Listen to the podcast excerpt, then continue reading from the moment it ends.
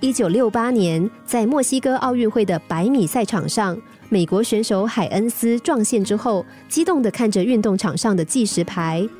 当指示器打出九点九秒的字样时，他摊开双手，自言自语地说了一句话。后来，有一位叫做戴维的记者在回放当年的赛场实况时，再次看到海恩斯撞线的镜头。这是人类历史上第一次在百米赛道上突破十秒大关。看到自己破纪录的那一瞬，海恩斯一定说了一句不同凡响的话。但是这个最佳新闻点竟然被现场的四百多名记者疏忽了。因此，戴维决定采访海恩斯，问他当时到底说了什么话。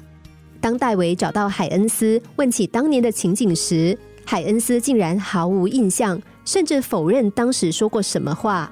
戴维说：“你确实说了，有录像带为证。”海恩斯看完录像带笑了。原来他说的是：“上天啊，那扇门原来是虚掩的。”谜底揭开之后，戴维对海恩斯进行了深入的采访。因为自从欧文斯创造了十点三秒的成绩后，曾经有一位医学家断言，人类的肌肉纤维所承受的运动极限不会超过每秒十米。海恩斯说：“三十年来，这个说法在田径场上非常流行。我也以为这是真理，但是我想自己至少应该跑出十点一秒的成绩。每天我以最快的速度跑五公里。我知道百米冠军不是在百米赛道上练出来的。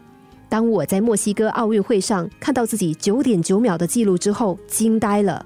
原来十秒这个门不是紧锁的，而是虚掩的。”就像终点那根横着的绳子一样，海恩斯的那句话为我们留下了启迪：命运的门总是虚掩的，它会为我们留下一道开启的缝隙。可是我们情愿相信那是一堵不可穿越的墙，于是我们独特的创意被自己抹杀，认为自己无法成功致富。告诉自己难以成为配偶心目中理想的另一半，就无法成为孩子心目中理想的父母，然后开始向环境低头，甚至开始认命、怨天尤人。这一切都是我们心中那条捆住自己的铁链在作祟罢了。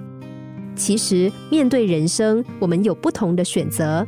你可以当机立断，运用内在的能力，当下立刻挣开消极习惯的捆绑。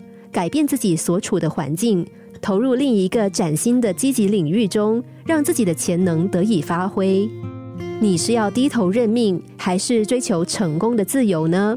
这项慎重的选择，当然得由我们自己决定。心灵小故事，星期一至五晚上九点四十分首播，十一点四十分重播。重温 Podcast，上网 U F M 一零零三 t S G。